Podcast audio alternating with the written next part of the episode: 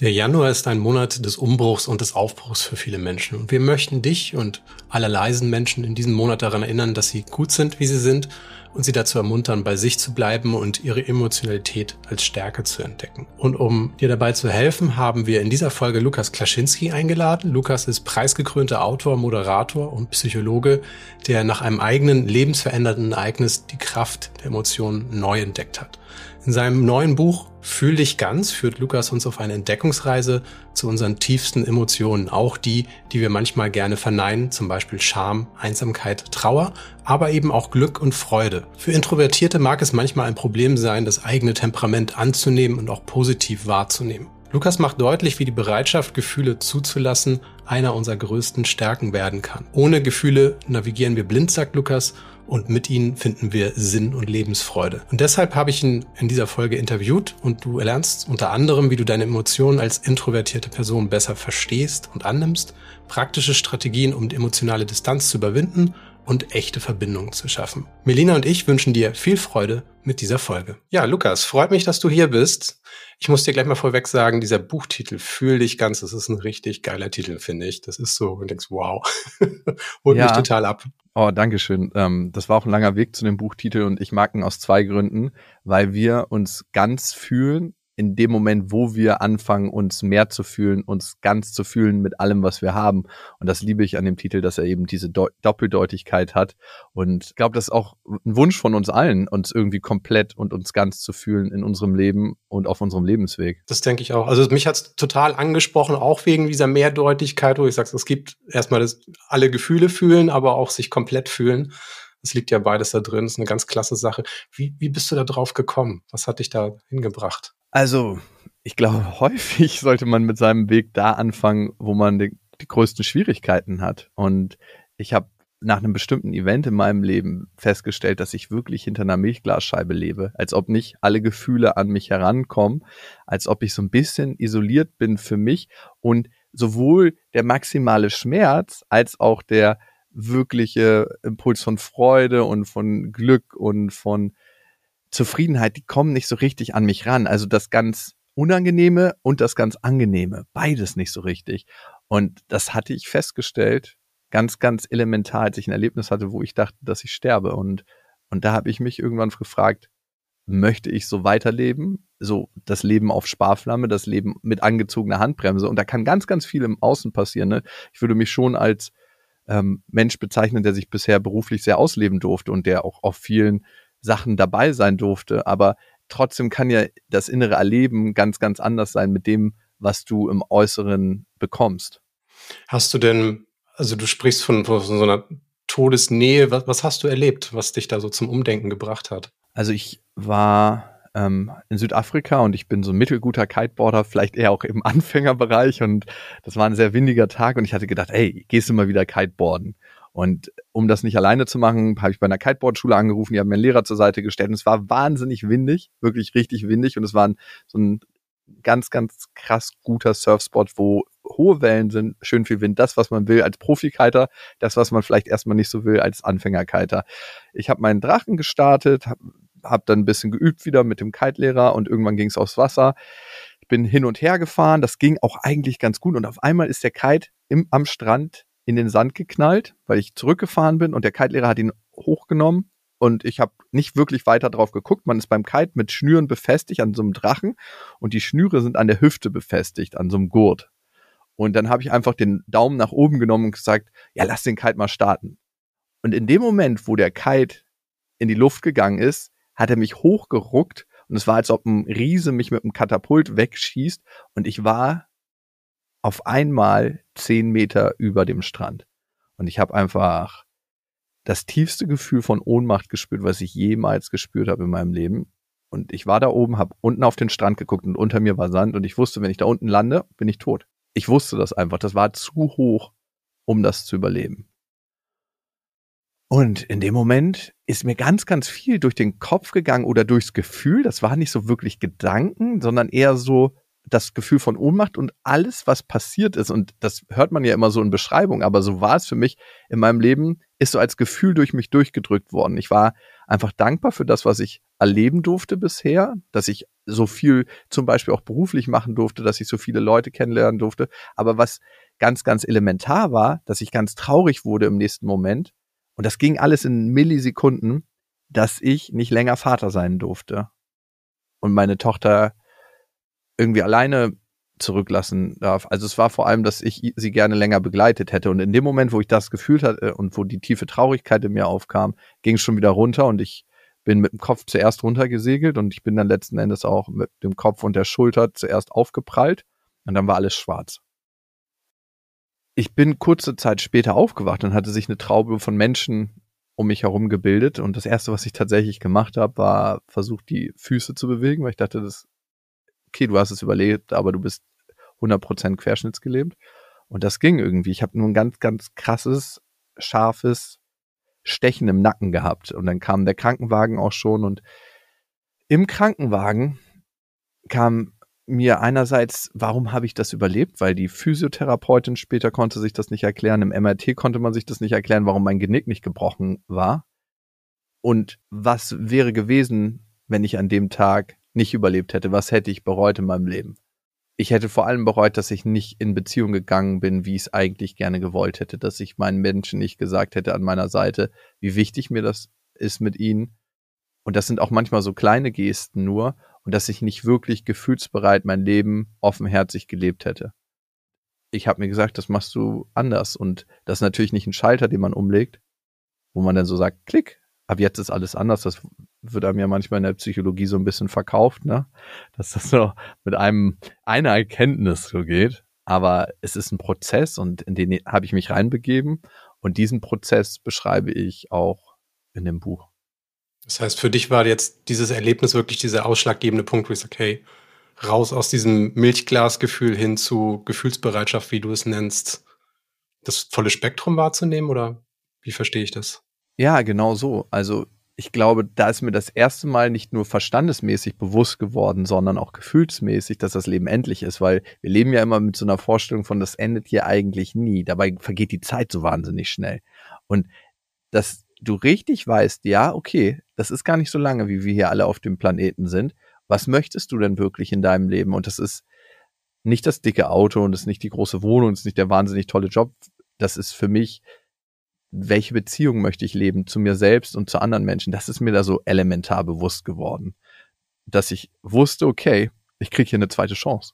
Das, also ich finde das sehr schön, weil ich glaube, vielen geht es so, dieses, ich habe keine großen Probleme im Leben, aber es sind auch keine großen Ausschläge nach oben. Und das ist, glaube ich, ein ganz wichtiger Punkt, auch um das Gefühl zu haben, am Leben zu sein, am Leben teilzunehmen. Ja, Timon, ich glaube, genau so wie du es beschreibst, geht es wirklich ganz, ganz vielen, dass eigentlich alles ganz okay läuft, so halbwegs gut, aber so ein bisschen die Lebendigkeit und die Lebensfreude manchmal fehlt und dass wir uns auch so in so einem Hamsterrad bewegen und manchmal so den Thrill im Außen suchen, um endlich was zu verändern und natürlich auch in ganz, ganz vielen Medien mitbekommen, hey, wenn du das und das hast, wenn du diesen Traumurlaub machst, wenn du endlich den Job hast, wenn du endlich in dieser neuen einen Partnerschaft bist, wenn du endlich dein Café aufgemacht hast, dann wird alles anders. Und wenn wir mal in der Vergangenheit gucken, wie oft hatten wir uns selber schon dieses Versprechen gegeben und haben dann zu diesem Punkt hingelebt, wo wirklich alles anders werden sollte. In dem Moment, wo es anders wurde, wo wir das Studium geschafft haben, wo wir den neuen Job hatten, wo wir die neue Partnerschaft eingegangen sind, hatten wir eine neue Karotte, der wir gefolgt sind und haben gesagt, okay, das neue Ziel. Wir haben ja immer innerlich so ein Ziel, wo es dann so auf einmal sich verändert. Und ich habe für mich gemerkt und so erschütternd das ist, aber so befreiend zugleich, dass es diesen Zeitpunkt niemals geben wird. Wir sind wie der Himmel, an dem immer wieder verschiedene Sachen passieren. Es gibt mal Sonnenschein und es gibt mal Regen. Wir alle erfahren in unserem Leben äh, traurige Momente, glückliche Momente, wütende Momente, schambehaftete Momente. Und das, was ich lernen kann und was dann letzten Endes für mehr Zufriedenheit sorgt, ist der Umgang mit diesen Momenten. Und dazu möchte ich anleiten und dazu musste ich natürlich erstmal selber durch den Prozess gehen, weil als Psychologe ist es mir sehr, sehr wichtig, dass ich nicht über die Dinge nur rede, sondern dass ich sie selber auch erlebe, weil ich ja auch selber davon profitiere, ne? Und dann nicht nur aus der Theorie rede. Also ich habe mir ganz, ganz viele Studien angeguckt für dieses Buch aber ich wollte vor allem auch Dinge selber erleben, um zu sagen, funktionieren sie wirklich? Ja, das finde ich einen ganz wichtigen Punkt, immer aus der Praxis heraus auch dann nachher Ratschläge zu geben und nicht nur irgendwie Studien zu zitieren und sagen, jetzt bist du glücklich laut dieser Studie. Man selber testet das nicht. Das fand ich auch sehr beeindruckend bei dir, dass du wirklich auch sagst, hey, ich probiere das mal aus und dann empfehle ich wirklich nur, was funktioniert. Ich muss den Gedanken nochmal entpacken, weil ich merke, da steckt so viel hinter, hinter dem, was du gesagt hast. Du nennst das die Karotte, die man sich vor die Nase packt. Für viele ist das ja auch manchmal die, einfach die Rente. Und wenn ich in Rente bin, dann kann ich das Leben genießen. Mhm. Die wenigsten wissen, dass sie, wenn sie in Rente sind, gar nicht mehr in dem physischen Zustand sind, Genuss überhaupt noch groß zu empfinden und sei es irgendwie, dass die Geschmackssinne irgendwann eingeschränkt sind und ähnliches. Das ist aber tatsächlich eine Sache, wo viele das auch mit ihren Gefühlen machen, ne? wo sie sagen, naja, irgendwann werde ich mal glücklich werden in der Zukunft und ich werde noch das und das und das machen müssen und dann bin ich dort. Das ist ja immer so das, das Versprechen, das einem vielleicht von außen auch gegeben wird, ne, wo du sagst, vielleicht durch, durch Medien und so. Aber es gibt auch, und das ist gerade für Introvertierte so ein Ding, wo sie das Gefühl haben, ganz zu sein im Sinne von, von sich selbst akzeptieren, von anderen akzeptiert werden, dass das irgendwo in der Zukunft liegt. Wie würdest du das beschreiben? Sagst, okay, wann hast du dich ganz gefühlt? Du hast jetzt gemerkt, du hast den, das volle Spektrum an, an Gefühlen angenommen, diese Gefühlsbereitschaft. Also erstmal habe ich mich gefragt, geht's im Leben wirklich darum, glücklich zu sein? Und immer zu, ist das was, was realistisch ist, weil das wird ja so ein bisschen angepriesen, dass es diesen einen dauerhaften Zustand gibt, den wir erreichen können.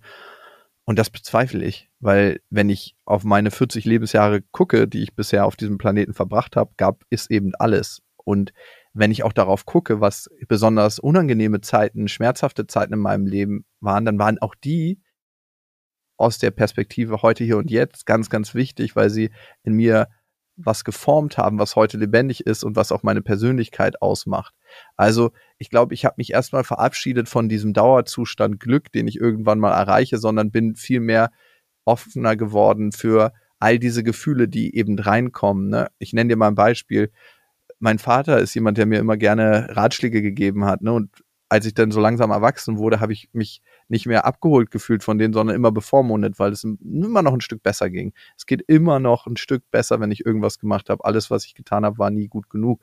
Und früher hat mir das dann immer ein wütendes Gefühl gegeben, dass ich irgendwann gesagt habe, so, Papa, und habe darauf sofort reagiert. Heute gibt es mir manchmal immer noch ein wütendes Gefühl, aber ich kann damit sein und ich kann das gut akzeptieren und weiß, hey, das ist ein Teil des Spektrums, was es an Gefühlen eben gibt. Und darum glaube ich, hat sich heute mein Umgang mit diesen Gefühlen verändert. Was ein ganz, ganz wichtiges Gefühl geworden ist für mich, ist meine Verletzlichkeit. Verletzlichkeit ist, finde ich, eine wahnsinnig große Stärke. So diese kleinen Zwischentöne, die ich gerne überhört habe oder wo ich mich gerne abgelenkt habe, dass diese mich nicht erreichen und mich nicht verwunden. Heute lasse ich die viel mehr an mich ran. Das können ganz kleine Momente sein. Ne? Manchmal bin ich davon berührt, wenn meine Tochter irgendwie die Maria bei einem Krippenspiel spielt und ich merke, wie sie ihren kleinen Text vergisst und ähm, merke, wie mich das irgendwie total rührt. Und mein Opa, heute habe ich kein Problem damit, ähm, vor seinem Bett zu knien, seine Hand zu halten und ihm in seinem Sterbeprozess zu begleiten und ihm zu zeigen, dass meine Tränen fließen. Und das führt letzten Endes dazu bei mir, dass ich mich ganz fühle, dass ich wirklich alles fühle. Und das erzeugt ein unheimliches Gefühl von Lebendigkeit in mir, weil es auch Kontraste erzeugt und weil es irgendwie alles inkludiert. Also es ist so, als ob wir den ganzen Gang essen mit Vorspeise, Hauptgericht und nicht nur den Nachtisch. Und das ist ja sehr, sehr erfüllend, aber auf eine ganz andere Art und Weise, wie es einem immer vorgemacht wird, wie es sein sollte. Ich glaube, es ist eine Art und Weise für sich innerlich Frieden zu finden. Mhm. Da sind wir ja eigentlich schon so am, am, Kern der ganzen Sache mit Akzeptanz. Ich fand, du hast einen interessanten Punkt genannt und zwar Akzeptanz, aber du sagtest halt, du akzeptierst, dass dein Vater vielleicht andere Vorstellungen davon hat, was sein müsste, damit du ganz sein kannst. Nimmst du das auch so wahr, dass du sagst, hey, in dem Moment, wo ich akzeptiere, dass jemand anders so ist, wie er ist, ich mich aber trotzdem ganz fühlen darf, in dem Moment wird es leichter? Unbedingt. Also, dass ich keine Kontrolle über dich habe. Ne? Ich sag, du, du bist erst ganz, wenn ich es dir sage. Also was, glaube ich, total hilft, ist einmal einander zu verstehen und deswegen ist dein Podcast ja auch so wichtig, weil wir dadurch andere Menschen verstehen und wissen, das Verhalten von denen hat immer gar nicht so viel in jedem Moment mit uns zu tun, sondern ist viel häufiger ein Blick auf die Welt, der von denen ausgeht. Ne?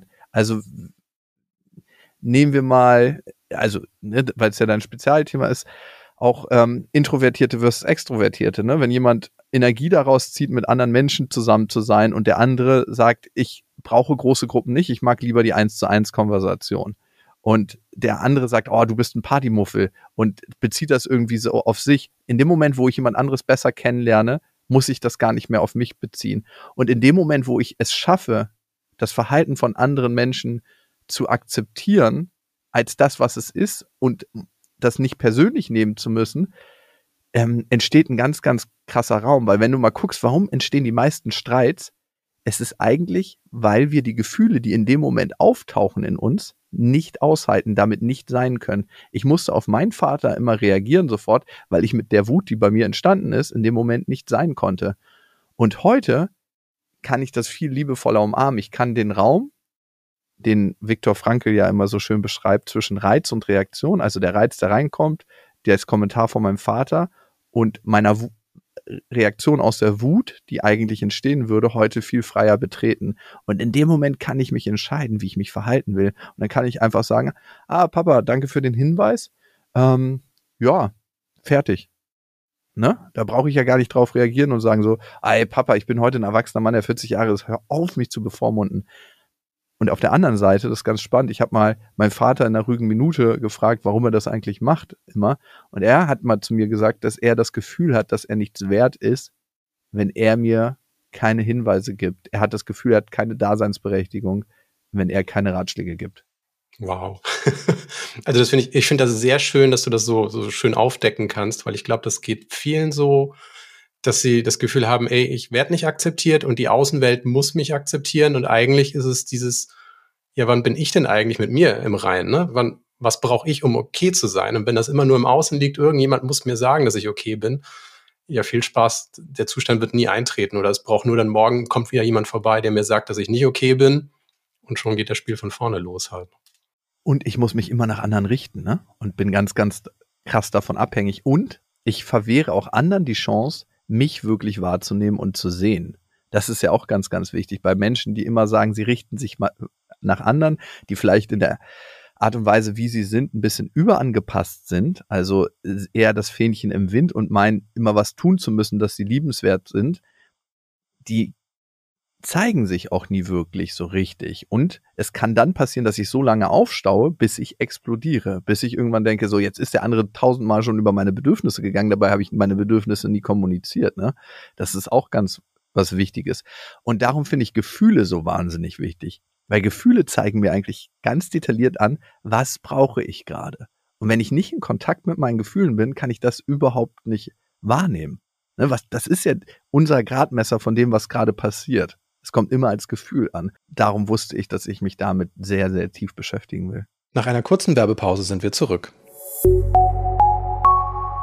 Ich liebe es, es mir richtig gemütlich zu machen, sobald es draußen dunkel wird. Dazu gehört eine Tasse Tee oder Kakao und eine knusprige Manna-Waffel zum Hineintunken. Für mich der perfekte Wintermoment. Ich als Nordlicht habe zum ersten Mal von Manna gehört, als eine Wiener Kollegin mir im Zoom-Call von dem herrlichen Duft frisch gebackener Manna-Waffeln erzählte, weil sie nämlich damals direkt um die Ecke der Manna-Werke wohnte. Manna, das sind fünf Lagen knusprige Waffeln mit leckerer Haselnuss-Kakaocreme und das schon seit 1890. Der Kakao stammt zu 100% aus Fairtrade-Kakao aus hauseigener Röstung. Manna ist für alle und bietet eine riesige Auswahl an schokoladigen oder fruchtigen Sorten. Viele davon sind auch vegan. Also entdecke die Manna-Produktvielfalt und merke dir das Motto Rosa macht glücklich.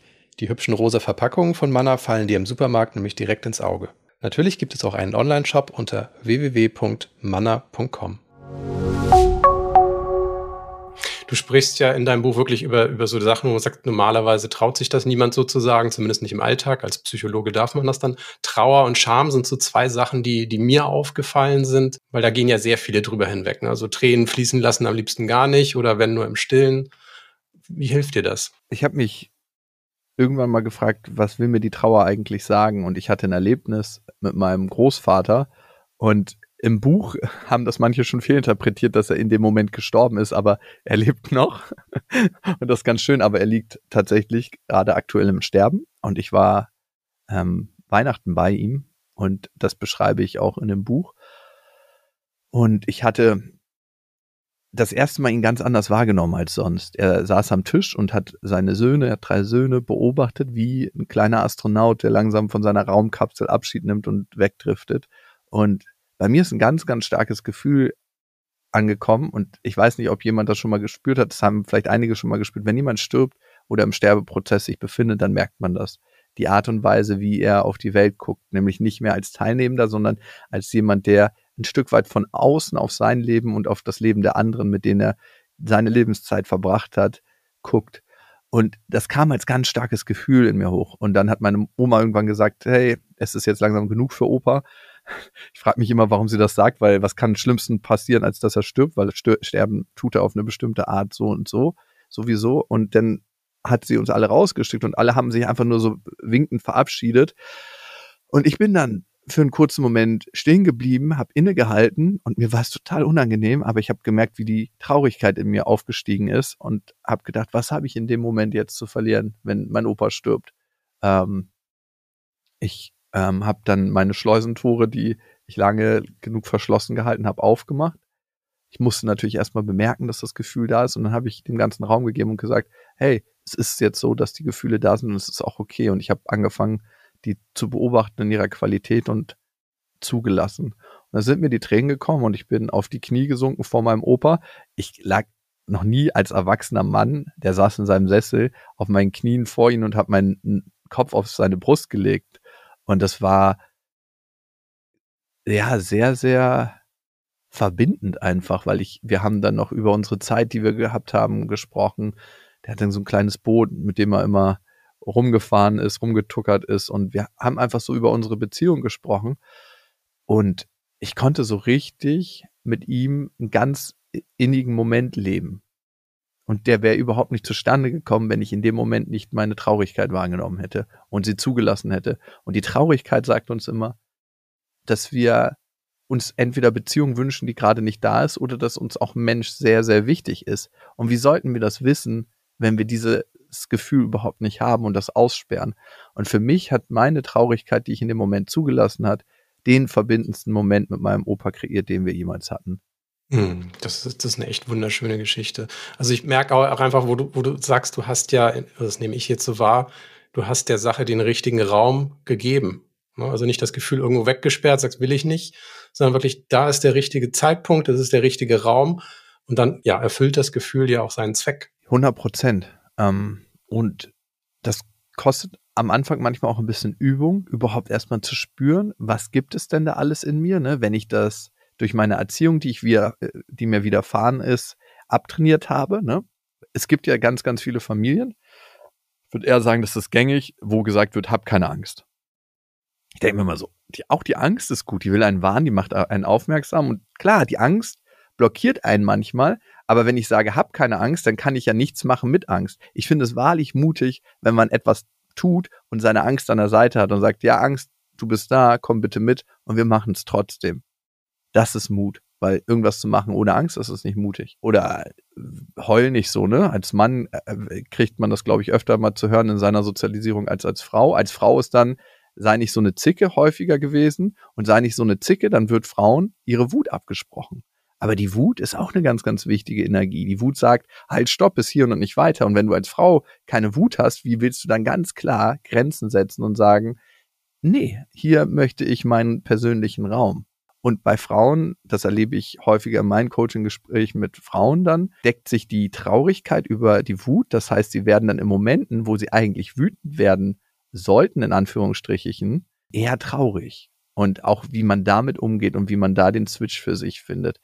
Das finde ich ganz, ganz spannend. Also das erste ist erstmal wieder den Zugang zu seinen eigenen Gefühlen zu finden, gefühlsbereiter zu werden. Das heißt, du nimmst aber auch wahr, dass manche Gefühle dann ein Ersatzgefühl erzeugen. Und du sagst, okay, Wut ist nicht akzeptabel jetzt bei Frauen, dann wird es halt in Traurigkeit irgendwo ausgedrückt. Und ja, ist eigentlich nicht das echte Gefühl ne, in dem Moment.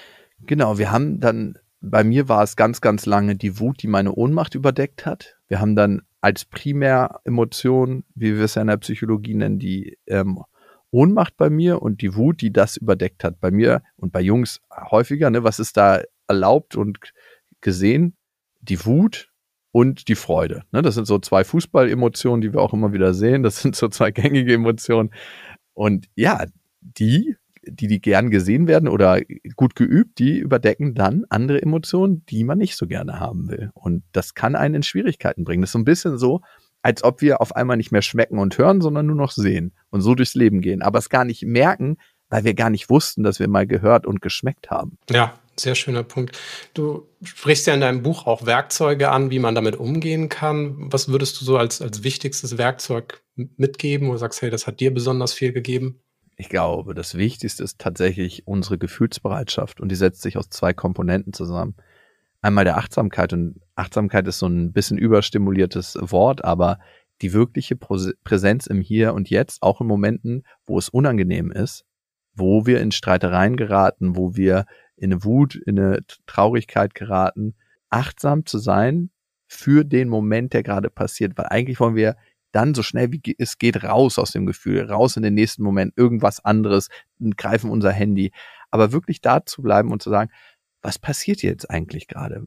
Weil wenn wir das nicht sind, nehmen wir unser Gefühl nicht wahr. Und wir sind entweder damit beschäftigt, irgendwas zu tun, damit wir es nicht fühlen müssen, ähm, ständig in der Ablenkung. Also das ist ganz, ganz wichtig, Achtsamkeit. Und das andere ist, und da kommen wir, glaube ich, zu einem Lieblingsthema von dir und zu einem Thema, was du auch sehr priorisierst, der Akzeptanz.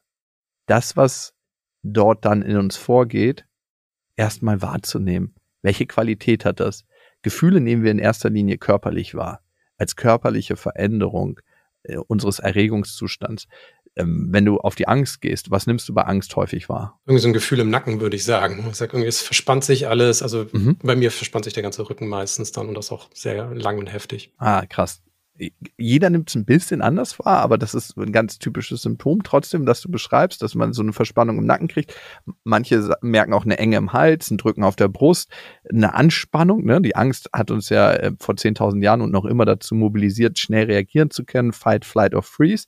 Und wenn wir das Gefühl nicht wahrnehmen in seiner Qualität, dann können wir auch nicht damit umgehen. Also wenn wir es nicht wahrnehmen wie eine Forscherin, ein Forscher, die erstmal sich nur die Qualität anguckt, können wir dann nicht in den Raum gehen, wo wir uns entscheiden. Das heißt nämlich nicht, wenn wir gefühlsbereit sind, dass wir auch alles machen müssen, was unsere Gefühle sagen. Also wenn die Angst uns sagt, geh jetzt raus aus der Situation, heißt es das nicht, dass wir in einem Meeting rausrennen müssen und sagen, oh, ich kann die Präsentation nicht halten, ich habe Angst, sondern es heißt genau das Gegenteil.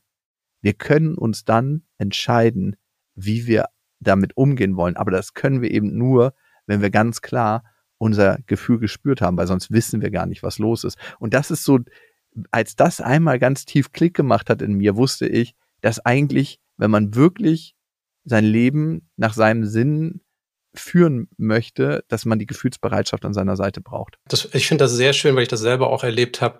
Meine Frau Melina hat mir das auch deutlich gemacht, gerade weil ich letztes Jahr habe ich, ja vorletztes Jahr mittlerweile schon, wir haben 2024 beide meine Eltern verloren innerhalb von sechs Monaten.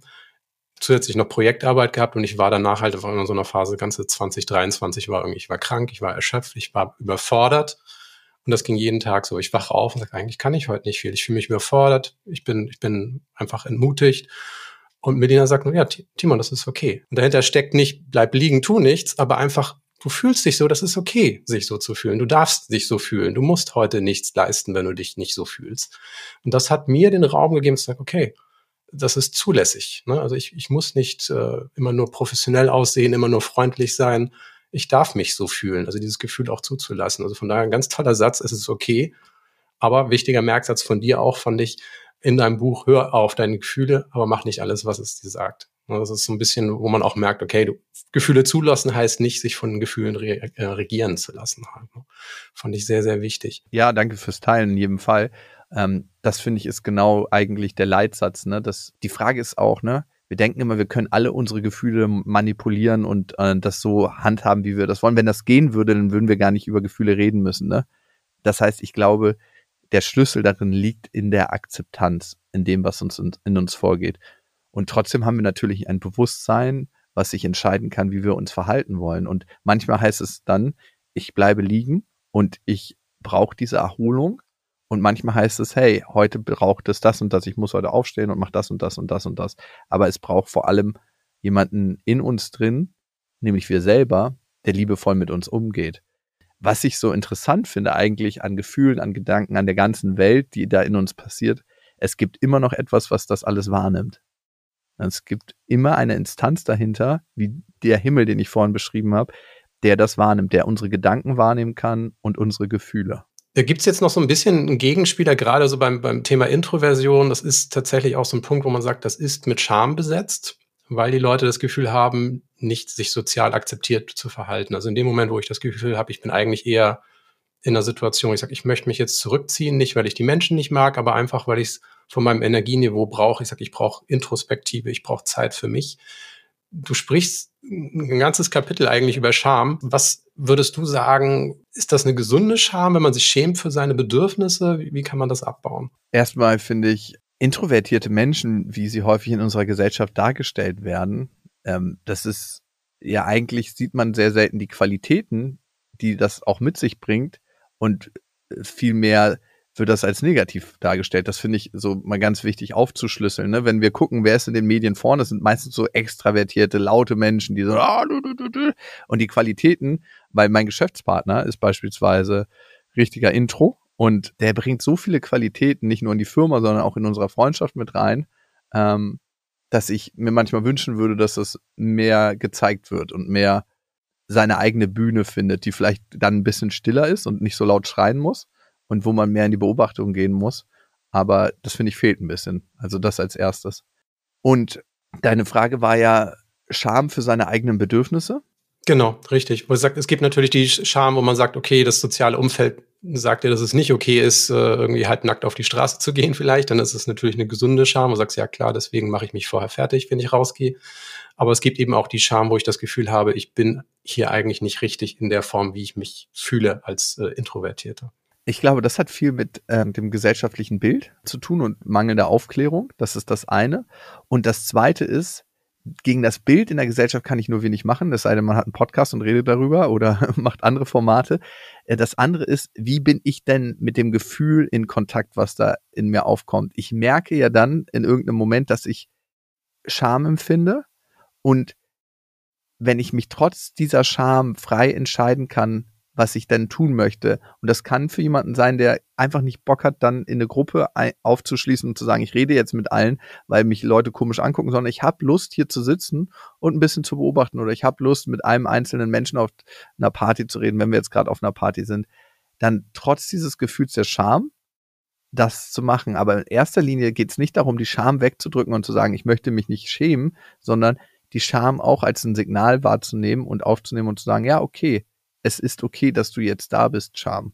Erstmal Akzeptanz üben. Also ich meine, komme ich dann irgendwo auf so einen Punkt, wo ich sage, okay, ich äh, fühle mich eigentlich okay, ich fühle mich ganz. Das ist ja auch so ein bisschen, wo ich sage, ich habe manchmal das Gefühl, wir hatten da früher drüber gesprochen, wo du sagst, bei Frauen aus Trauer wird Wut, weil das akzeptierter ist.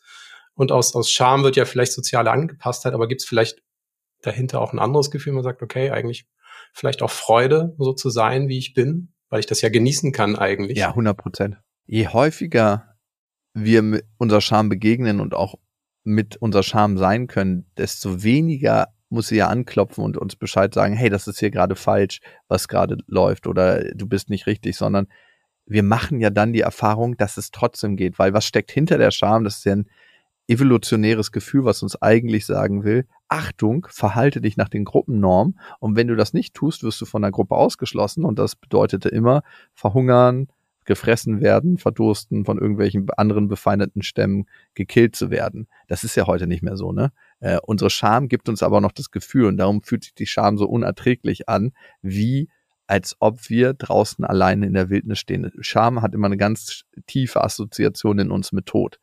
Und je öfter wir merken, wir schämen uns, aber das trifft nicht ein, was die Scham uns eigentlich suggeriert, können wir mit unserer Scham sein und verlieren aber auch die Scham. Aber wir verlieren nicht die Scham, wenn wir nicht mit der Scham sein können und immer dann eine Handlung eingehen und was machen, was uns unsere Scham in dem Moment rät. Hm. Da habe ich einen Punkt noch gehabt in dem Buch, wo ich sagte, hey, das, das resoniert total mit mir, das ist die Einsamkeit. Du machst da auch eine Unterscheidung, eine sehr wichtige, finde ich, zwischen Alleinsein und Einsamkeit. Kannst du erklären, wo, wo da der Unterschied ist? Mhm. Einsamkeit ist etwas, was ähm, nicht unbedingt immer frei gewählt ist und wo wir uns einsam fühlen, also ähm, eigentlich den Wunsch nach Kontakt haben. Beim Alleinsein ist es so, dass äh, wir ja auch die Zeiten für uns brauchen, wo wir Energie tanken und wo wir sagen, hier reflektiere ich mal über das, was passiert ist oder gehe einem Hobby nach und ähm, mach einfach mein Ding. Und ich glaube, das kennt ja jeder, dass wir auch diese Fenster brauchen. Ich mal zum Beispiel manchmal ganz gern. Ich mache auch super gern Sport allein oder gehe auch mal spazieren allein. Und jeder hat diese Sachen. Und das eine ist eher der Zustand, wo wir uns ähm, auffüllen, wo wir Kraft äh, tanken, wo wir Zeit mit uns verbringen. Und der andere ist der Zustand, das Einsamsein, wo wir uns eigentlich nach jemandem sehen, nach einer Gruppe sehen, nach einem einzelnen Menschen, aber diesen Zustand eben gerade nicht haben. Hm. Das heißt also, eigentlich kann ich, wenn, wenn ich Alleinsein nehme, ist das ja eine Sache, wie gesagt, das ist gut. Sich einsam zu fühlen heißt aber auch, sich, sich isoliert zu fühlen, sozial getrennt. Kann ich denn auch einsam sein, wenn ich unter vielen Menschen bin? Ja, unbedingt. Also ich glaube, gerade wenn ich das Gefühl habe, unter vielen Menschen, hier bin ich nicht akzeptiert, hier bin ich nicht willkommen, kann man sich unglaublich einsam fühlen. Robin Williams hat das mal in einer Rolle von sich gesagt, in einem Film.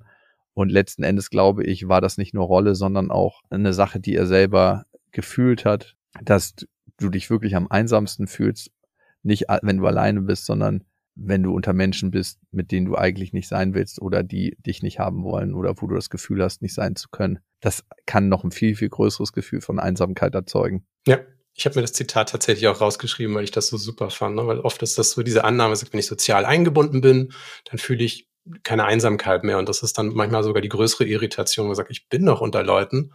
Und trotzdem ist das irgendwie nicht das, was, was mir ein gutes Gefühl gibt, was eigentlich rauskommen bei, sollte bei sozialen Kontakten.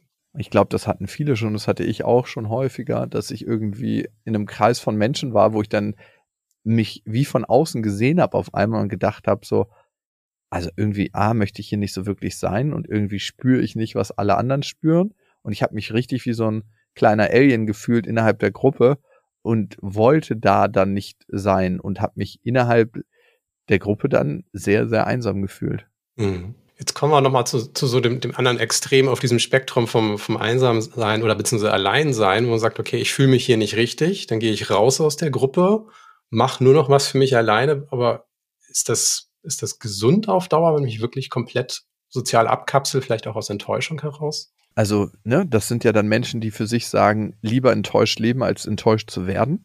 Und das ist, glaube ich, nicht der richtige Weg, weil wir dann nicht die Erfahrung machen können, dass es anders sein kann. Also, das hat man manchmal so aus der Perspektive von außen von bei Menschen, die dann irgendwann sehr krass vereinsamen und so richtig grummelig werden und ähm, sagen, alle anderen Menschen sind schlecht und warum parkt der da wieder und warum schneidet er seinen Rasen nicht und ähm, so ein Leben auf der Fensterbank verbringen. Aber eigentlich spricht aus diesem Menschen, ich sehne mich nach Kontakt, aber ich habe so viel Angst davor, enttäuscht zu werden, dass ich lieber sage, die Außenwelt ist nicht gut und nicht äh, richtig für mich, um nicht diese Enttäuschung zu erfahren. Und das ist ein gefährlicher Strudel, in den wir alle reingeraten können. Und der passiert auch und der verstärkt sich durch die Einsamkeit. Ich glaube, das ist nicht der Weg. Ich glaube, der Weg ist hin zum Gefühl, was wünsche ich mir in dem Moment, auch in dem Moment, wo ich mich schäme, was möchte ich eigentlich? Und dazu haben wir eigentlich immer einen ganz guten Zugang, dann wirklich zu spüren, wenn, wenn wir in solchen Momenten sind, was würde ich denn jetzt eigentlich gerne machen? Und manchmal heißt es, eigentlich habe ich gar nicht so wirklich Lust, hier zu sein. Und manchmal heißt es, eigentlich habe ich Lust, mich mit der und der Person zu unterhalten. Ich gehe mal rüber. Vielleicht entspricht das meinen Vorstellungen, vielleicht wird es auch ganz anders. Aber immer gibt es die Überraschung des Lebens. Was ich da auch wahrnehme, ist ja eigentlich so ein bisschen auch das enttäuschte Gefühl von, von Nähe zu bekommen und sagst, ich hätte ja gern Nähe gehabt, aber die haben mich alle so behandelt, dass ich irgendwie eigentlich das nicht mehr möchte oder nicht mehr zulassen kann. Das sprichst du ja in deinem Buch sicherlich dann auch nochmal an in Bezug auf, auf das Thema Liebe halt einfach, wo du sagst, okay, geliebt zu werden, andere lieben zu können. Das ist ja auch ein ganz großer Punkt, wo, wo auch viel Enttäuschung aufkommt. Das ist, was ich halt wahrnehme, auch in dem Punkt ist, dass man ja in dem Moment, wo man einmal enttäuscht worden ist, dass das eine Einzelerfahrung ist. Und selbst wenn ich die zehnmal gemacht habe, ist es diese spezifische Situation. Es ist nicht die Welt, es sind nicht die Menschen, es sind nicht alle meine Nachbarn, nicht jeder, der mir begegnet. Aber ich verallgemeine das manchmal so. Ja, und das ist eine Besonderheit unserer menschlichen Wahrnehmung. Wir gucken immer in die Zukunft aus der Brille unserer Vergangenheit. Und das müssen wir uns bewusst machen, dass wir aus den Erlebnissen, ähm, die wir gemacht haben, Rückschlüsse auf die Zukunft, die wir erleben werden, tätigen. Also, dass wir immer aus den Erfahrungen in die Zukunft gucken. Und darum ist das nie sauber. Ne? Unsere Prägungen spielen immer eine Rolle und uns daraus zu befreien und sich manchmal zu fragen, ist das wirklich so, was ich gerade in meinem Kopf habe, dieses Horrorszenario oder das, was ich mir vorstelle? Ich weiß es gar nicht. Und auch der Gedanke, guckt er mich gerade an, der findet mich bestimmt gerade komisch, wie ich hier gerade bin. Die meisten Menschen machen nämlich eins in solchen Situationen, die sind gar nicht so in der Außenwelt, sondern die sind genauso mit sich selber beschäftigt, wie man selber gerade ist. Und die machen sich gar nicht so viel Gedanken, Hä? ja, der da hinten, der ist komisch, der sitzt da gerade alleine. Das ist ein merkwürdiger, komischer Typ, sondern die denken sich genau das Gleiche für sich selber. Ähm, denkt der da hinten, dass ich hier gerade alleine sitze und dass das komisch ist? Ja. Das, also, das finde ich, find ich eine großartige Sache, weil es tatsächlich ist so, jeder ist mit sich selber beschäftigt und nicht mit den anderen. Eine Sache, die mir tatsächlich auch in, in letzter Zeit sehr deutlich geworden ist, und ich erzähle auch den Hintergrund dazu, damit das verständlicher wird. Wir haben einen Pflegehund. Äh, das ist ein italienischer Wasserhund, super tolles Haar, also wirklich auch, du merkst es, das fasst du auch gerne an. Und das ist halt, wo ich merke, das sind, das sind Erfahrungen, die du mit den Händen machen kannst. Also einfach körperliche Erfahrungen, weil allzu oft ist es so, wir leben in einer Gesellschaft, die die Intellektualität auf eine besondere Stufe stellt. Was mit dem Körper an körperliche Arbeit gemacht wird, das ist irgendwie so zweitklassig und das passiert tatsächlich auch, sagt, wir können uns zum Ziel denken. Aber ich denke, oft ist es so, wo man sagt, der ganze Körper, alle Sinne, alle Gefühle müssen mal gemeinsam Erfahrung machen. Und wo wir den Hund hier hatten, ich, ich habe noch nie so viel Freude in meinem Leben verspürt wie mit diesem Tier, weil das hat einfach so diese Basisemotion, das denkt nicht an heute, das denkt nicht an, an morgen, das ist einfach nur im Moment. Das ist nicht planend. Und damit zu interagieren, weil ich okay, ich bin im Hier und Jetzt, das fühlt sich richtig gut an, aber eben auch, weil ich was mit meinen Händen machen kann, einfach dieses Tier anfassen kann, mit ihm spielen kann. Also wir können uns auch, zumindest kannst das ja gerne auch nochmal bestätigen oder korrigieren, wir können uns nicht zu, zum Ziel denken. Ne? Wir müssen auch was tun da draußen und auch äh, mit unseren Sinnen Erfahrungen machen. Ja, also es gibt eine interessante Studie, die ich dazu gelesen habe und auch erfahren habe. Die zufriedensten und glücklichsten Menschen sind die, die sich in dem Moment so fühlen, wie es für die Situation richtig ist. Also sich nicht besser oder schlechter fühlen in der Situation, sondern sich genauso fühlen. Warum ist das so? Weil sie dann maximal verbunden sind. Und wir sind sehr häufig in der Vergangenheit oder in der Zukunft in unserer intellektualisierten Gesellschaft. Dafür ist unser Denkapparat gemacht. Und das war auch der Weg, wie wir so erfolgreich in Anführungsstrichen gefordert worden sind, wie wir heute sind als Menschheit. Ne? Der Preis dafür war, wir haben eigentlich das Paradies verloren und verlassen, weil wir nie mehr eigen in diesem Moment leben, wie das Tiere tun und wie das aber auch kleine Kinder tun. Das heißt, das Erlebnis mit einem Kind und mit einem Hund kann auf bestimmten Ebenen ähnlich sein, nämlich diese Freude für den Augenblick. Und das erleben wir als Menschen eigentlich nur, wenn wir im Flow sind. Und das können Erlebnisse sein wie Kochen, äh, besondere sportliche Erlebnisse beim Sport. Und da wollen wir eigentlich immer wieder hinkommen, also auch beim Sex, ähm, in diesen Flow zu kommen. Und wir erleben dann die Welt über all unsere Sinne und nicht nur übers Denken, weil das Denken führt uns immer in die Vergangenheit oder in die Zukunft, Vergangenheit oder Zukunft. Das Denken ist nie im jetzigen Moment. Dafür ist das Denken nicht gemacht. Aber unsere Sinne, das Riechen, das Hören, das Sehen, das Schmecken, das Fühlen, das ist für den jetzigen Moment gemacht. Und auf diese Sinne können wir uns verlassen, wenn wir wieder in das Erlebnis kommen wollen. Und ich schreibe ja auch in meinem Buch über den Sinn des Lebens. Ich glaube nicht an den einen Sinn des Lebens. Ich glaube, wenn wir anfangen, mit unseren Sinnen das Leben zu erfassen, eben auch mit unseren Gefühlen, erleben wir ganz, ganz viel Sinn in ganz verschiedensten Bereichen. Daraus ergibt sich ein großer Sinn. Und wenn wir mit unseren Gefühlen verbunden sind, können wir auch viel mehr dorthin steuern, wo wir wirklich hinwollen. Dann merken wir, die Partnerschaft, in der ich eigentlich bin, ich bin hier nur noch drin aus Angst, aber nicht aus Liebe und aus dem Gedanken, zusammen zu sein und zusammen zu wachsen. Der Job, in dem ich bin, der macht mich eigentlich lange schon nicht mehr wirklich glücklich oder ich bringe was in die Welt, was ich nicht in die Welt bringen will. Oder ich kann auch spüren, wow, ich habe schon lange nicht mehr meiner Partnerin, meinen Kindern meine Verbindung gezeigt, die ich zu ihnen habe. Und in dem Moment, wo wir das tun, spüren wir auch einen ganz, ganz großen Sinn und geben anderen Sinn. Und ich glaube, das, ja, ist ein Weg für sich, Sinn zu finden. Das sind echt schöne Schlussworte, würde ich fast sagen. Ich hätte dir jetzt noch eine Frage gestellt, aber ich fand das, ich fand das fasst das so schön zusammen. Also fühle ich ganz ist wirklich so ein Buch, wo ich gemerkt habe, hey, es, es ist inspiriert, wo man wirklich auch über sich selber nachdenkt, lernt zu reflektieren, sagst, was mache ich hier? Von den ganzen Emotionen, die du ansprichst, fühle ich die und eben auch, ich finde, du nimmst auch einen großen Teil der Angst, die manche von manchen Aspekten haben, von Gefühlen, in dem, wo du nicht einfach darüber sprichst und sagst, hey, das habe ich erlebt. Also du theoretisierst nicht, sondern du erzählst es immer wieder mit Beispielen, sagst, so habe ich das erlebt, das habe ich daraus gemacht. Und ich finde, das macht auch sehr viel Mut, mit den eigenen Gefühlen Erfahrungen zu sammeln, zu sagen, okay, ich lasse jetzt mal Gefühle zu und ich muss ja nicht, wie du es vorhin sagtest, die Schleusentore gleich ganz groß aufmachen, aber ich stoße die Tür mal auf und ich gucke mal, was dann passiert. Und oft passiert nicht das, vielleicht auch, wovor man Angst hat. Ja, und das ist, ich glaube, das größte Abenteuer, auf das wir uns im Leben begeben können. Das aller, allergrößte. Und ja, ich bin froh. Ich, ich, also erstmal wollte ich dir Danke sagen, weil es ist nicht so selbstverständlich, dass jemand sich wirklich in ein Buch reinkniet und das liest und sagt, okay, ähm, ich, ich beschäftige mich damit wirklich und ich reflektiere das für mich und das resoniert in mir. Also danke, dass du dir die Zeit dafür genommen hast. Das ist auch für mich ein Geschenk, weil es am Ende deine Zeit und es freut mich umso mehr, dass es mit dir resoniert hat und dass du sagst, ähm, das hat was mit mir gemacht und ich habe über bestimmte Aspekte in meinem Leben reflektieren können und habe dann Mehrwert für mich rausziehen können. Also danke dafür. Ja, ganz große Klasse. Also ich war wirklich begeistert, wie gesagt, angefangen mit dem Titel, aber auch wirklich diese ganzen Aspekte, die du abklapperst. Ganz, ganz tolle Sache. Lukas, ich habe mich sehr gefreut, dass das geklappt hat heute. Ich mich auch. Und ich wünsche dir viel Erfolg mit deinem Buch und dass du damit ganz viele Menschen erreichst und deren Leben dann eben auch ganz fühlen lassen kannst. Danke.